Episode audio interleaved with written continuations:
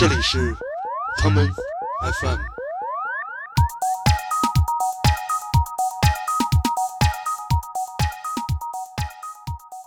你看，所有的这些人，以前就是现在的这些大哥，基本上都经历过一个开饭馆的过程。当代艺术圈不有四大天王吗？这几位这个艺术界的人。每个人都干过餐饮。八十年代那个大款们夹一小包，然后拿一大哥大。就现在这个小小孩们就也开始夹一小包，然后披大衣。很多人，无论你是九十年代还是今天，下班吃什么，这是一个每天都要思考的问题。所以导致我们会对这件事的印象特别深刻，就特别好。就是你有北京的朋友来深圳，你就感觉他们觉得深圳那会儿就是他妈的不是 就是这种油水海鲜。我想你们怎么这么看特区呢？这特区不是这样，因为。北京的私房菜上面一直有一个帽子，叫官府菜，这个挺有意思。就那个时候的房地产呢，还没有像今天的房地产把自己命名成城市运营商。你开鼓风机，那厨房半面墙黑了。当年的这个上部时节出现的时候呢，还有陪吃的。我靠，就 这个不怪知道，怪是怪在叫来这帮女的，我靠，吃的比你还多。咱刚才说第一首放谁来着？呃，我觉得第一首杨静煌的那个会有那么一天，我觉得挺符合那个年代的这个这个状态的吧。那就开始吧。好的，好嘞。五彩辉煌的夜晚，屋内的灯光有些昏黄，我们燃烧着无尽的温暖。虽然空气中有些凄凉，会有那么一天，会有那么一天，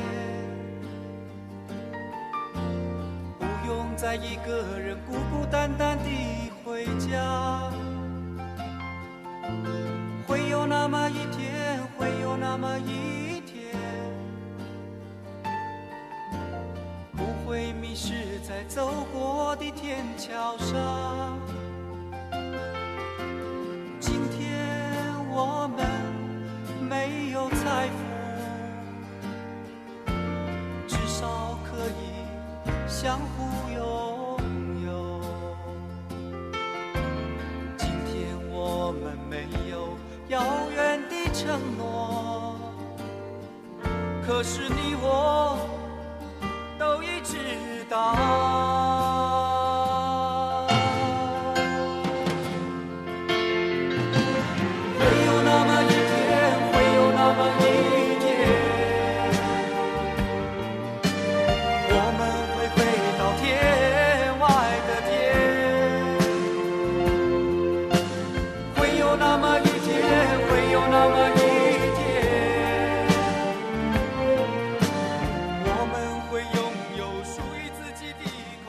会有那么一天，会有那么一天，我不用再一个人孤孤单单的录音了。呃，今天节目请了一位老大哥，先跟大家做一下介绍。嗯，来自报家门啊，我是范廷略，这么正经啊？不是不是，这这个，你说这个自我介绍，这个咱们就是就把名字，然后我现在在做出版，然后出过几本关于威士忌的书，嗯，然后又出过一些关于美食的书，然后呢，后来觉得。这个出版的日子就是这样，跟美食美酒扯在一起了，然后把把这个国外最好的这些美食的书都介绍给中国的这个读者。至于你们愿不愿意做，那是另外一回事。但是我得给他介绍过来，对吧？哎呦，老范太能说了 啊！不行，我们生活中的宝典。平时吃喝的人肉指南，偶尔还能在他的朋友圈看一点比较那种香艳的照片。不不，这照片还是因为我觉得你在生活当中嘛，你总得有所期待嘛。这期待就是突然看到一个不露脸的香艳，这个特别好的，你知道吗？所以这就是这一期的 Come FM，我是建崔，特别高兴今天把老范请来啊。尽管这开头老范这自报家门都提到了香艳照片，但是让大家失望了。这不是我们的那个戴森系列节目，对你这个，你这是一个 广播节目，这个我香艳跟这个耳朵没关系。对，本来呢，请老范来呢，就是目的很单纯啊。尽管这生活中就是身边我们认识的老流氓并不多，完了老范自己也非常不认同我说他是老流氓。是啊，这老这老流氓这事儿怎么能跟我安在一起呢？风马牛不相及的事儿。所以我们就开一个新的系列啊。我们想跟老范聊一聊一个叫做什么呢？呃，那天你起的名字是吧？对叫什么来着？我估计还是跟生活方式会有关的，而且呢特别有意思，就是说你现在来一个改革开放四十年，嗯然后你这往回走就特别有意思，然后你今年又变成建国七十周年，所以我我今儿游泳的时候我还在想一个问题。上海老说这老克拉老克拉的，嗯，但你想想，你要真是老克拉有十里洋场经验的，你解放的时候你怎么也得二十岁吧？那可不，那你现在九十岁，九十岁你还在外面吹牛逼，这个那是有点过了。有点过了吧？对，我们这是这个系列想说啥呢？想说一个就是中国这个现代吧，或者当代，我们这些城市人的生活方式是如何一步一步走到今天的。呃，老范作为我们的节目有史以来是吧，这个资历最老，年龄是吧？啊，也也比较老对这种的。刚刚刚这个老汉，这个 就变成老汉了。对，推着车就来我们这个啊节目。老汉不推车。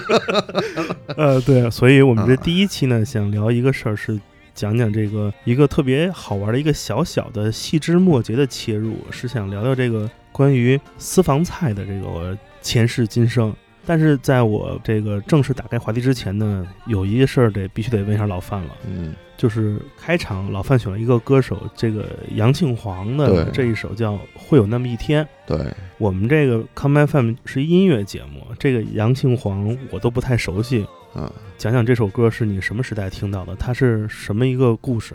应该是刚开始工作的时候吧。然后那个时候的那一批台湾歌手，基本上现在好像都找不到了。嗯好像现在你还能碰到，可能就是王杰这一类的，因为王杰就上次娄烨的那个片子里头，不是把一场游戏一场梦又重新给炒热了吗？是但实际上那个年代，包括那个谁在在北京开为人民服务那个叫什么来着？他是缅甸的华侨，那个就是这一批的，好像后来好像后来就留下那个谁先留下来了，嗯。就是那个唱什么一张船票还是一张车票那个、那个，在老是拿着白手套跟人干杯那个，就是反正就就后来基本上这些人，就是你那会儿不就后来你卡拉 OK 老碰到一哥们儿，就是嗯。那个戴一白手套跟大家就是老是婚礼干杯，那那人我都忘了，你知道吧？啊？，北京这几坨老的，那就主要都是台湾，实际上嗯。实际上台湾的在八十年代末九十年代初的这批歌手，那范儿特别正，而且就是说他们可能多半都是好像是那种军队的子弟啊，有点关系啊，对，然后就是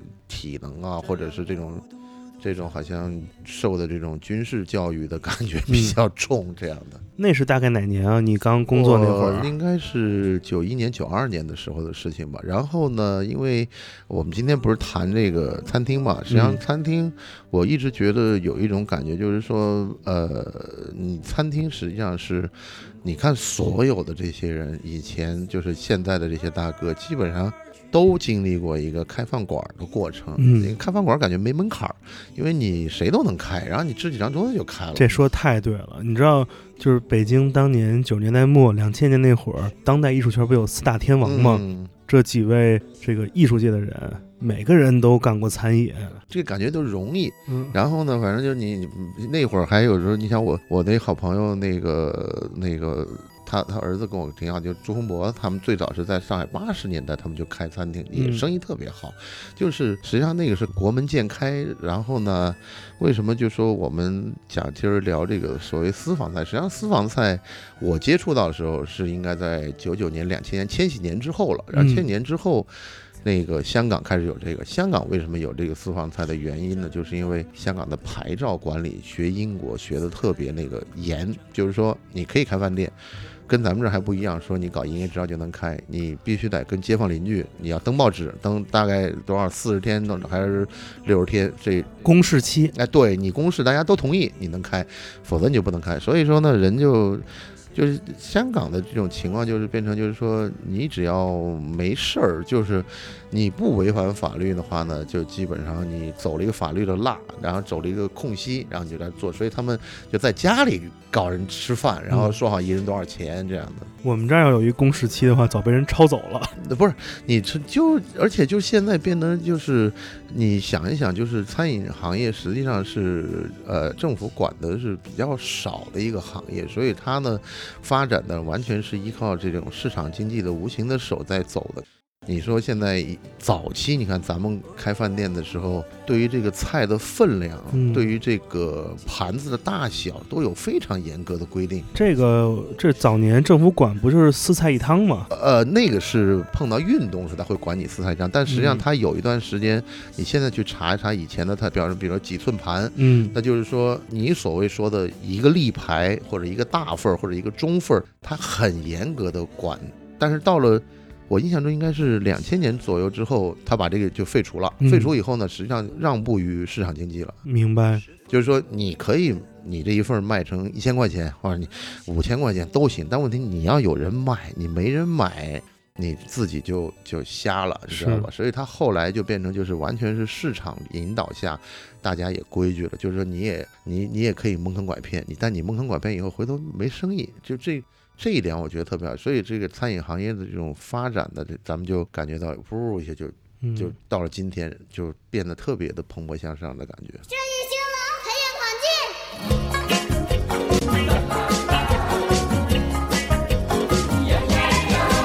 商人，商人实在太伤人。你说所有人都这么看你，怨不得每天唉声又叹气，感慨着赚钱真的不容易。不容易。其实商人啊，就是卖东西，把东边的买卖到西边去，变贵贱，挑鱼却多远近。世上不能没有我和你，急人之所急，需人之所需，这才是真正做生意。买的找不到卖的，卖的找不到买的，一潭死水怎会有生机？之所急，需人之所需，这才是真正帮了自己。一网不捞鱼，二网不捞鱼，三网就捞个大一本一本一本鱼。一网不捞鱼，二网不捞鱼，三网捞个大鱼大鱼没鱼。其实商人就是卖东西，把东边的买卖到西边去，变贵贱，挑鱼缺多远近，世上不能没有我和你。急人之所急，需人之所需，这才是真正做生意。买的找不到卖的，卖的找不到买的，一潭死水怎会有生机？急人之所急，需人之所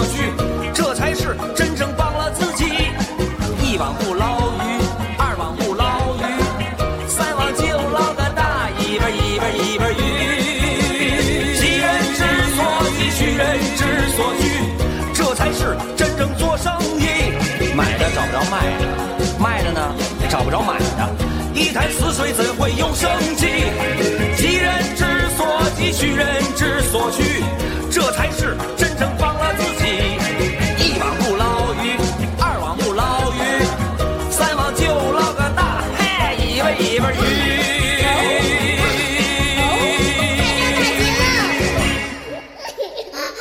因为整个好像感觉，嗯、你说我们体会一下时代的变革、时代的进程，可能只有这吃饭这件事儿，这是一个每天都都要做的事儿。很多人，无论你是九十年代还是今天，下班吃什么，这是一个每天都要思考的问题，所以导致我们会对这件事儿的印象特别深刻。嗯，对对对对，我记得就是因为我小时候在北京嘛，嗯北京最开始给我印象深刻的倒不是这私房菜，嗯，而是这些顺丰，对我小时候第一次去顺顺丰是蹭家长的那个 对，去，都是，而且那会儿那个我我记得很大概是两千年、两千零一零二时候，当时汪峰还写过一本小说，然后嗯。小说开场就是从顺丰大酒楼出来，对，不是他就出来的时候，他想在这个洗手间里头发生了一场恶战，还是怎么，哐嗯就打起来。嗯他的思路完全是一个枪战片，什么？后来那书好像是上海文艺帮他出了，我也嗯我我我也没看，我也是没仔细看。那会儿跟他聊着，他还跟我讲，我这一开始就在这个嗯顺丰里面看顺丰，他跟我说最早顺丰拿大哥大包，就跟现在哎，我觉得特别好玩，就八十年代那个大款们拿这那，拿一小夹一小包，然后拿一大哥大。就现在这个小小孩们就也开始夹一小包，嗯然后披大衣，那会儿披大衣就是春之书才披大衣，你知道吗？现在突然就小鲜肉们全披着大衣出嗯对对来了，对我就看的，我觉得我比当年支书嫩很多。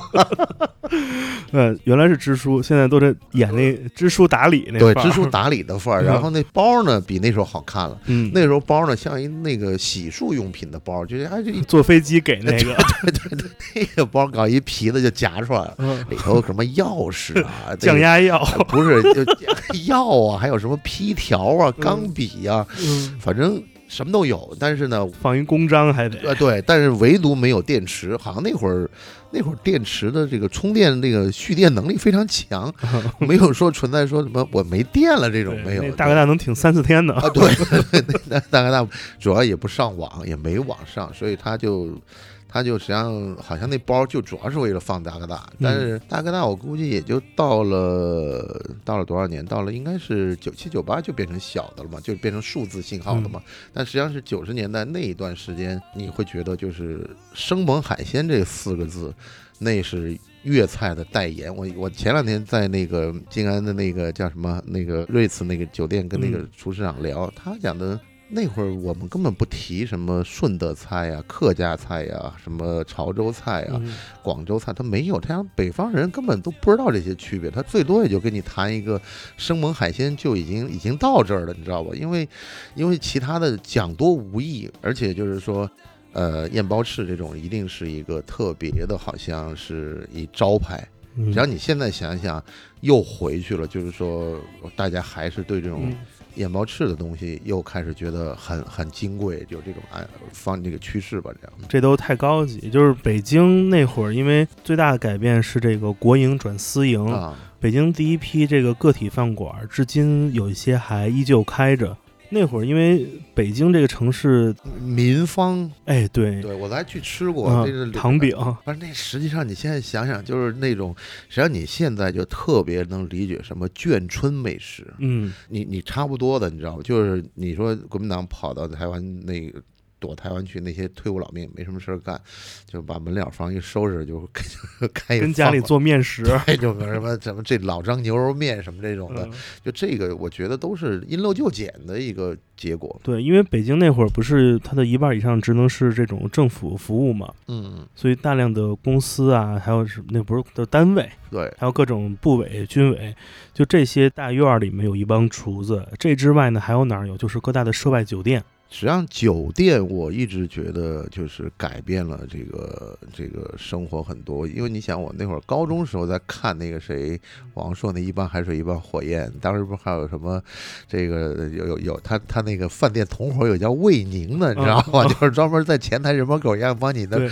帮你指哪儿有哪儿有那个暗娼，哪儿有什么去去去扑仙人跳那对，种，没。错。对对，就那个时候你会发现，实际上最早的那些涉外酒店，实际上他们的美食以及他们的这个他们的这些，就是说讲究给给最早的这一批消费者上了一课。嗯。北京这第一家那个不算私房菜，算这个私营饭馆儿，啊。是那阅兵。呃阅兵楼吧。阅兵，啊，阅兵小饭馆他那个阅兵这那老阿兰什么时候呢？阿兰再往后了，阿兰餐厅就是阅兵这个小饭馆的那个老板，就是原来北京那个就是来福士那个酒店叫北京饭店，北京饭店老的厨师出来自己做，今天还有。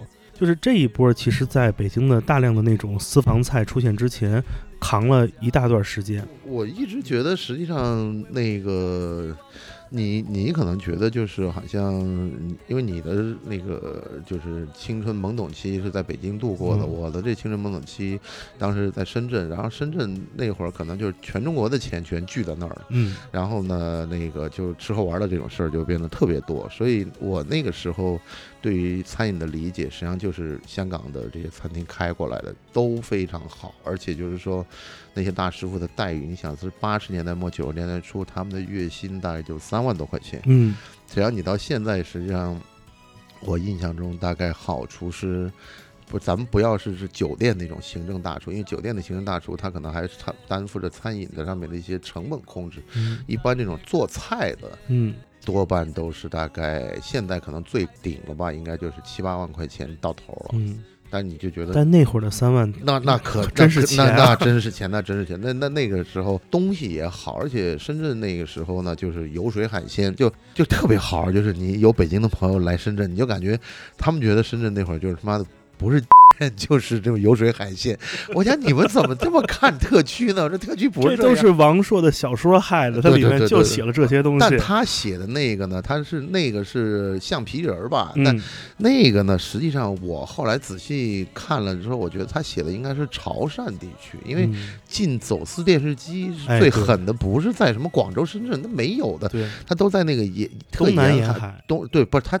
那个沿海就是比较偏的地方，而且就什么惠州啊，或者是但这当然这这这都是以前就改革改革开放中遇到的问题嘛。这个咱们这个反思之后，不就现在也都修正了也也都大湾区了嘛？现在、嗯挺好的，对。对，那会儿因为北京的这个私房菜为什么出现的比较晚，有一个特殊原因，就是我不知道那个南方情况啊，咱俩可以说互相说一下对比一下。因为北京的私房菜上面一直有一个帽子叫官府菜，因为北京后来火的几家，无论是咱们都说那什么厉家呀、啊，那谭家这几家，，他们都是以官府菜的这样一个传承名义在做自己的这种私房菜，这跟南方还不太一样，因为北京他们来北京吃，只想吃这北京这个虚伪的官府气质，对不对？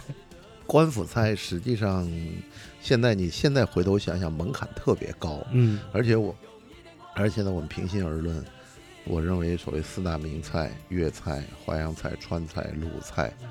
鲁菜没就现在就你没有在就是上海，你说哪家鲁菜馆特别有名？广州没有，然后深圳也没有，就这几个大城市，北京应该还有几家。嗯，那几个楼还在。对，但是但是你知道，山东菜跟鲁菜它不是一回事儿，你知道吗？我们现在一说什么山东菜，山山东菜是我你好多农家乐东西，你不能跟那个菜系比起来。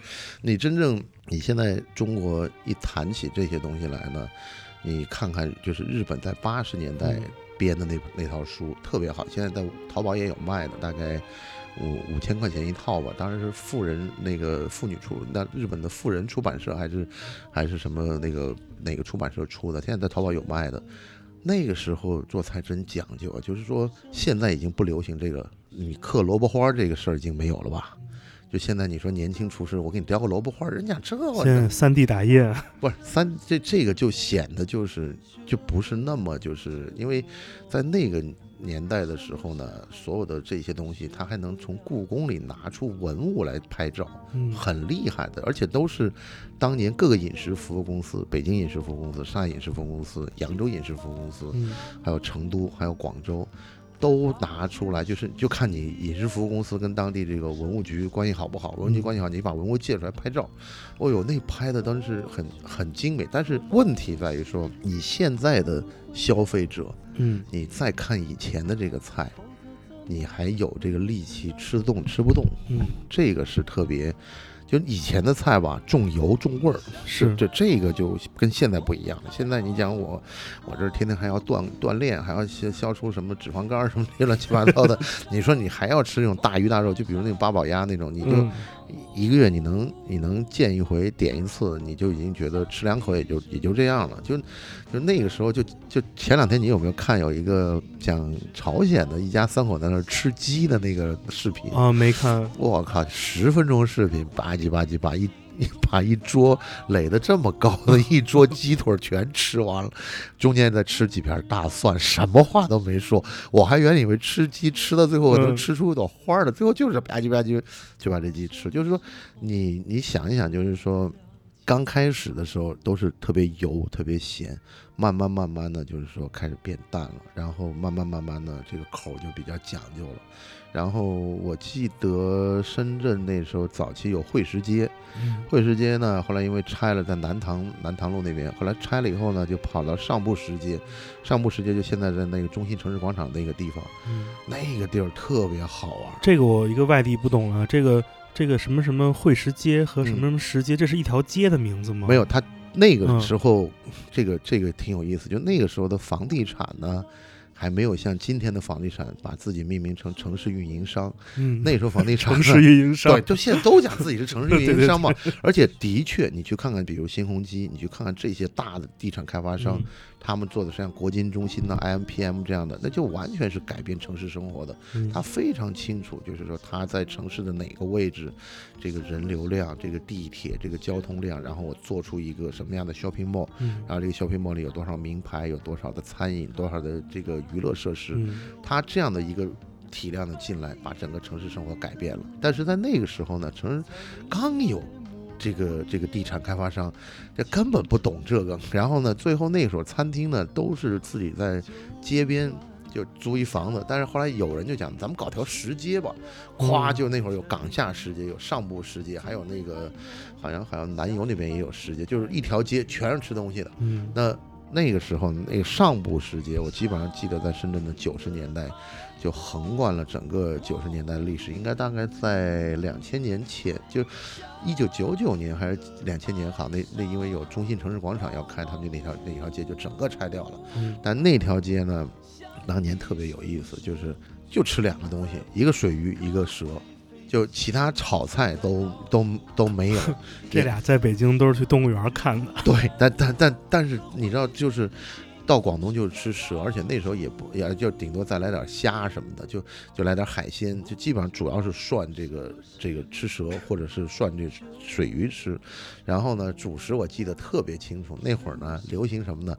半打蒸馒头，半打煎馒头，金银馒头，金银馒头，然后搞盘炼卤，嗯蘸巴着吃。哦，是那会儿出现的，对，很早很早，但是那时候很早，而且而且吧，你你特别是你喝了一晚上大酒，你去嗯宵夜的时候，这主食你一上来，你就觉得特别要垫吧垫吧，而而且且。奶香味的小馒头啊，，对它它也不，他就好像，反正那个时候就这个嗯没有啊，还有蛋炒饭什么之类的。嗯但是我觉得好像比较好的那个状态，我我我亲眼看的目睹这个状态啊，就是说，就像那时候的卡拉 OK 会有陪唱的，当年呢这个上部时节出现的时候呢，还有陪吃的，我靠，就 这也太怪了，对，不是，而且这个不怪，你知道吗？怪是怪在叫来这帮女的，我靠，吃的比你还多。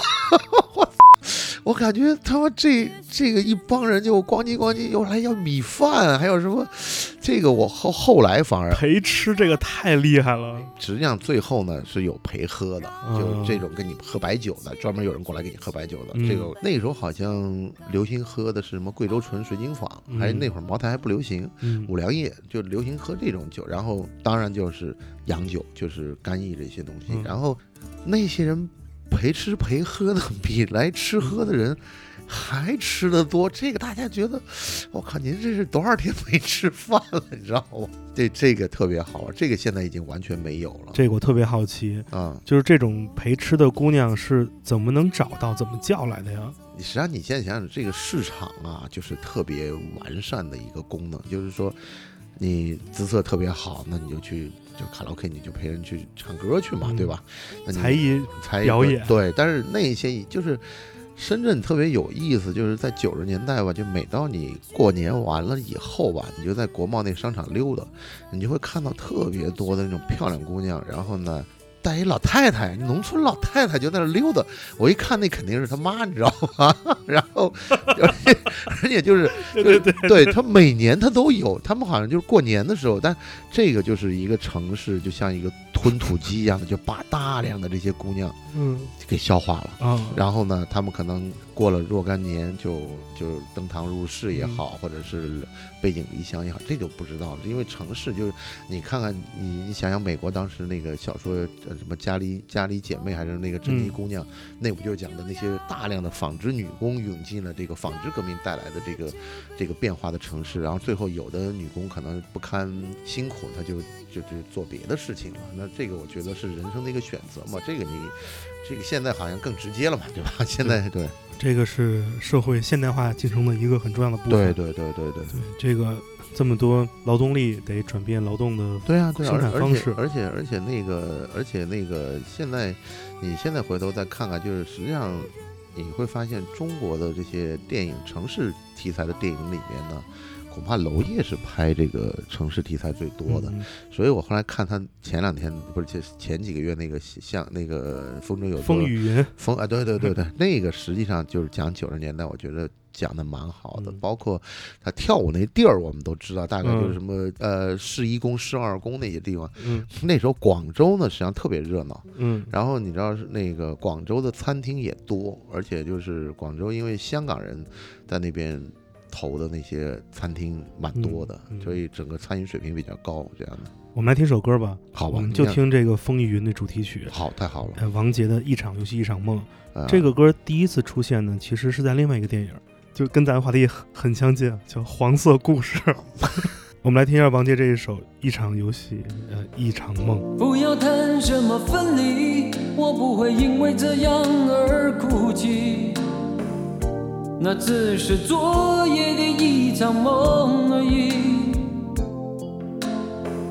不要说愿不愿意，我不会因为这样而在意。那只是昨夜的一场游戏。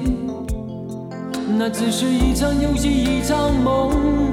虽然你影子还出现我眼里，在我的歌声中早已没有你。那只是一场游戏，一场梦。不要把残缺的爱留在这里，在两个人的世界里，不该有你。哦，为什么道别离，又说什么在一起？如今虽然没有，还是我自己。说什么痴情永不渝，说什么我爱你，如今依然没有你，我还是我自己。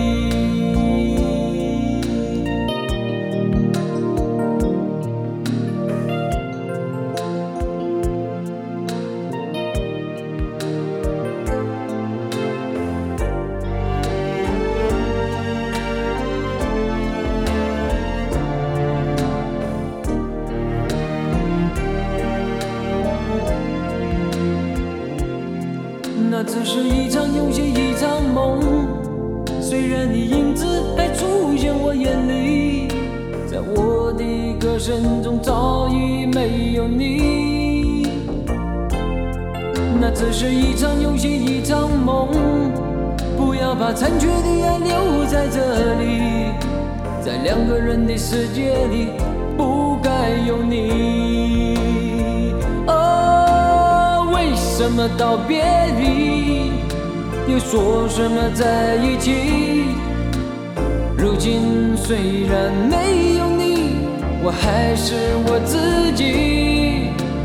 说什么此情永不渝，说什么我爱你，如今依然没有你，我还是我自己。为什么道别离，又说什么在一起？如今虽然没有你，我还是我自己。说什么此情永不渝，说什么我爱你，如今依然没有你，我还是我自己。说什么此情永不渝啊？说什么 我爱你？他好像那会儿王杰是一个那个替身演员是吧？我记得啊，这我就不清楚了。但是好像就专门开那个摩托车的替身演员，啊好像是这样。然后就是反正我跟你讲，这种浪子基本上都跟你讲，我以前在澳门输了输了多少钱，然后有多少个女人跟着你。反正这种故事一讲起来，那我估计好多台湾人、好多这个香港人都有就有各种版本的嗯故事就给你讲了，然后你就听着吧。反正就是，我觉得每一个成功的那个台湾朋友都是在台湾，就是好像把就是都没好好正经过日子，造了一大堆的事儿。这跟小姐讲自己这个背井离乡都是一个套路。也没有小姐，当年那小姐可不讲自己背井离乡，人家、嗯人家都讲刚刚下火车就直接来上班儿。你想，然后我前两天，我想起前金老师之前我前两天还听到一个更更更好玩的段子，他讲的就是某某会所啊，就是在咱们这个这个中，当时现在还有没有我也我也不好不不方便讲了，就是这嗯。某某会所还能找到这个上海的这个上海本地的姑娘，嗯。但是上海本地的姑娘呢，给你陪你喝酒呢，她然后她永远跟你讲，我他妈来大姨妈了，嗯。然后她来了一年三百六十五天的都有大姨妈，就是那完全那种，实际上就是我你就直接说，你想我就是一个。卖艺卖艺不卖身哎，这嗯多好！这个怒沉百宝箱以后也有机会，你知嗯。道吧？对，就这个是，就我前两天听到这个故事，我就特别特嗯别一乐，你知道吧？都是都是好像这些人在吹牛逼的 过程吧？我们听友还真有在上班的。啊，真的，那个，我们回来接着讲。刚才老范说，这个深圳那块儿的早期这种私房餐饮行业比较扎堆儿，但我发现不是他不是私房，他正儿八经的正就是经餐饮，正经餐饮，就是嗯私房。实际上坦率讲，我从来不相信私房的水平会很高。嗯，为什么你知道吗？因为嗯因为你这个炉具啊，还有包括你进货的渠道，还有你储存食材的这个这个库存时间，这个专业度不够。对，他就是家里的东西给改了。你知道 这个对对对对他他家里这个火，你知道吧？这个是很大的问题。当年香港的餐饮进到中国大陆，它最先带来的是什么？你知道是炉头，嗯，就是有那个鼓风系统它是喷煤油的。啊，这么狠，呃，对，它喷煤油，迅速这个温度就能达到就上去了一。千七八度，没没没，那那炼金子的，不是你还猪肉吃不吃了？它就是一下温度咵就能上去，而且它拿特别好玩，他们当时还给我实验过，就是你嗯拿那个那个膝盖去顶一下那个推的那个东西，那一下就顶上去了。顶上去以后，嗯它的那个油喷出来以后，马上那个火焰就上去了。它是一个助燃的方式嘛。对，然后哦？呢，以前所以你现在到包括现在粤菜不都讲究有锅气嘛？嗯，锅气实际上就是这种大火，你你家里你说你哪儿搞什么大火？你都是煤气灶，嗯你搞不了大火嘛，对吧？对，那你也没有鼓风机，你开鼓风机，那厨房半面墙黑了。最后你可能你的那个呃电线不够，你就就就就短路了。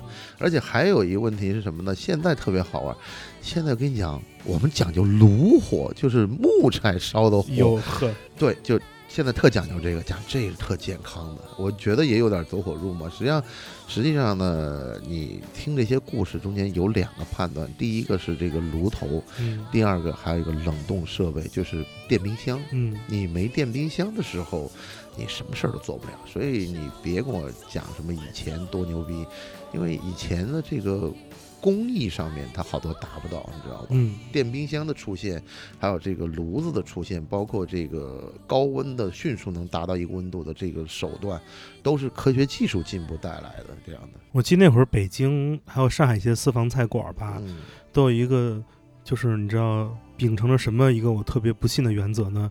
就是所谓的酒好不怕巷子深，都藏在各种小、小地方。这个本身实际上是一个卖点，它不是故意要让。就我我们出过这跟香港那个房租贵，跟家里开还不一样。呃，有，我觉得是因为是有相辅相成的。因为说老实话，你在当街的门脸房大拉拉开一家餐厅，嗯，然后你跟我说我是私房菜没牌照，那你这不是跟工商局斗闷子嘛，对吧？对对对，那你这这不是明显逃避司法管制嘛，对吧？这这可不不可能的嘛。那然后他基本上他会在楼里，我跟你讲一个特别好玩的。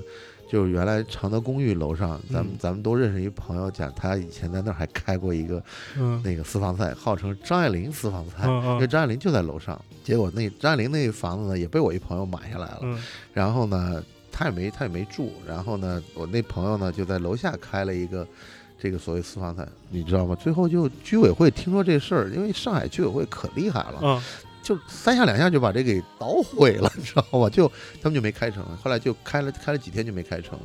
然后那个就是，我觉得私房菜实际上说白了，呃，现在也还有了。就就比如说你跟我讲，一人消费个八百一千，然后一次来个大概十个人，嗯那他就给你订，他就给你他就给你去帮你订菜，然后呢，你大概下午来，然后喝喝茶就开始吃饭了，然后你可以自己带酒，他呢就等于是就这些人基本上就是。呃，你有我不知道你你小时候你有没有印象，就是以前北京或者北方有那种在家里结婚的那个事儿，你记得吗？嗯，我赶上过。你赶上过吗？对我小舅时候跟家里摆的，就那简直跟打仗一样的，嗯就是会来一大厨，嗯哎，大厨还挖一坑在地里埋一灶那种的、那倒没有那倒没有，反正我见过的，反正就是嗯就在院里就开始摆个石桌，然后大家在那吃饭。然后那会儿那大厨基本上就是因为饭店里的生意不够他吃的，嗯他要出来自己炒羹。嗯那你后来你就发现，餐厅里面就开始有摆婚宴的嘛，嗯对吧？你就没有像那个现在，就是你现在说谁还家结婚在家摆两桌，那太牛逼了。首先你们家大，能摆二十二十围，这我这你们家得多大呀？嗯那现在没有这事儿了，所以所以这个也是一个生活方式的变迁。因为以前中国人嗯结婚就讲的，哎呀，给单位发点喜糖，然后然后在家里摆个请请他们来吃个饭，就就就这对样了。对，租个身西服，然后那标还不拆，呃，对，新郎还抹个红脸蛋儿。关键就是那会儿好像就是什么什么缝纫机这种，但我觉得那个完全几大件儿，啊，对对对，但那个都很那更早，那应该是八十年代的事情，那那更早。但是九十年代，你基本上也就也就开始说有人跑到中餐的酒楼里面去办办婚礼了。婚礼的这个摆摆宴席，实际上如果有人要是愿意把这些老的这些资料找出来，你也觉得是一个特别好玩的一个进化的过程，这样的。对。在这个陪着枫叶飘零的晚秋，才知道你不是我一生的所有。蓦然又回首，是坚强的笑容。那多少往事飘散在风中，怎么说相爱却又注定要分手？怎么能让我相信那是一场梦？情缘去难留，我抬头望天空，想起你说爱我到永久，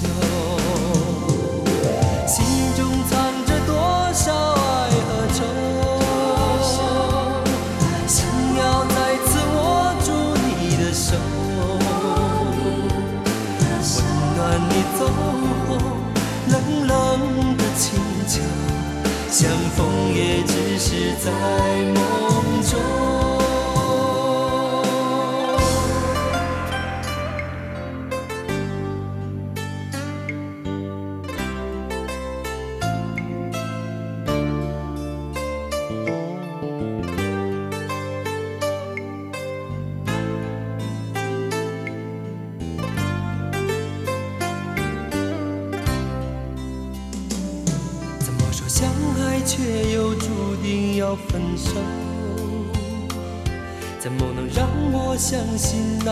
是一场梦？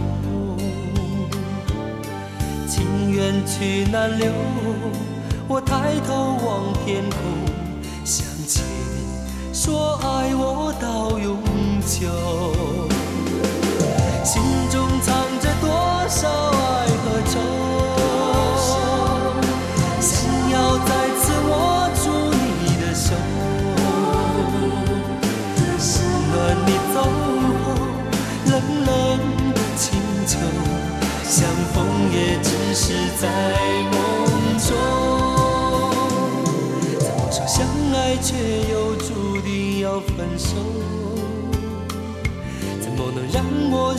信那是一场梦？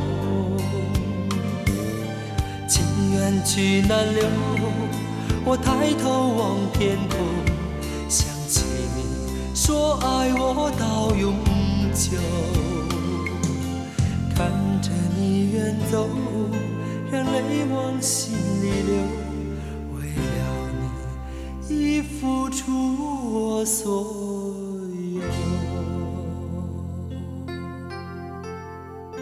欢迎收听本次的 Common FM，这是一档由 Common Gender 品牌支持的播客计划。我们将会在每个周三、周六、周日进行三次更新。如果你想了解更多情况，欢迎查找并订阅 Common Gender 的微信公众账号。具体的添加方式，请查看各大播客平台每期节目推送的文字信息。谢谢，让我们下次再见。